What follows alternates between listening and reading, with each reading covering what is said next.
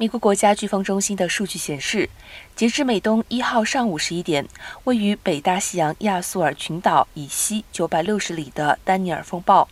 中心最大风力四十里的云团缓慢向东移动，但不会威胁陆地。不过，风暴移动的路线蜿蜒曲折，预计未来数日将会变成飓风，并可能演变成为今年大西洋飓风季的首个飓风。